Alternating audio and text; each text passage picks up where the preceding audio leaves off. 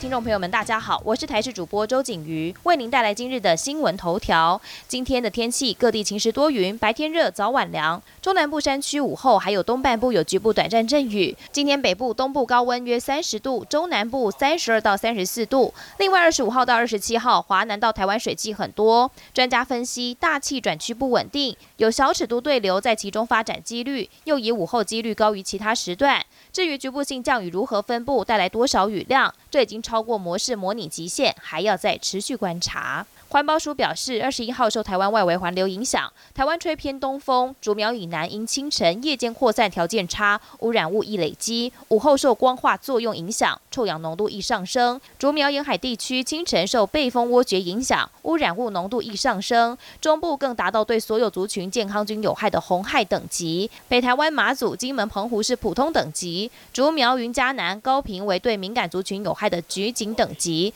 竹苗局部地区恐怕达到红害。等级。我国昨天新增两名新冠肺炎病例，按一零七八、按一零七九为国籍航空公司货机机师。卫福部长陈时中上午赴立法院被询前受访表示，依目前检验结果，两名机师本土感染的可能性越来越低，但还是要谨慎应应。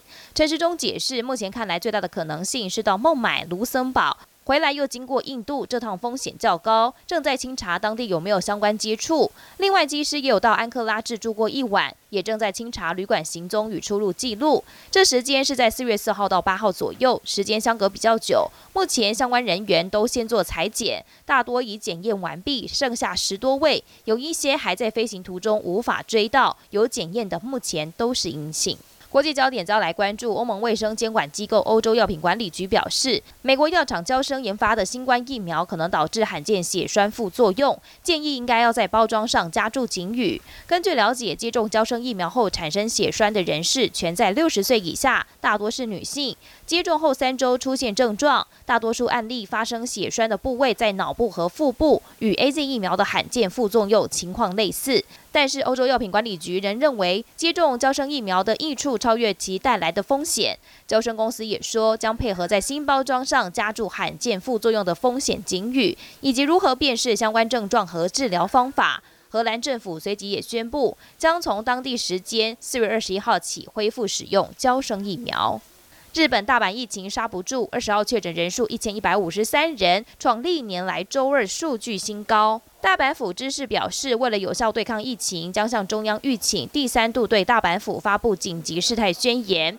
预料百货公司、主题乐园等都会被要求暂停营业，避免大规模人潮聚集。美国非裔男子弗洛伊德遭白人警察肖文压颈致死，引发全美示威狂潮。后续审判受到全球关注。肖文一共被控三项罪名，全案经过三个星期审理。陪审团在台湾时间上午作出裁决，肖文三项罪名全部成立。法院将在八周内另行宣布量刑。美国总统拜登表示，正义获得伸张，对判决结果感到宽慰。声援弗洛伊德的民众与他的家人也都如释重负，还有民众开心的在街上撒钱。本节新闻由台视新闻制作，感谢您的收听。更多内容锁定台视各节新闻与台视新闻 YouTube 频道。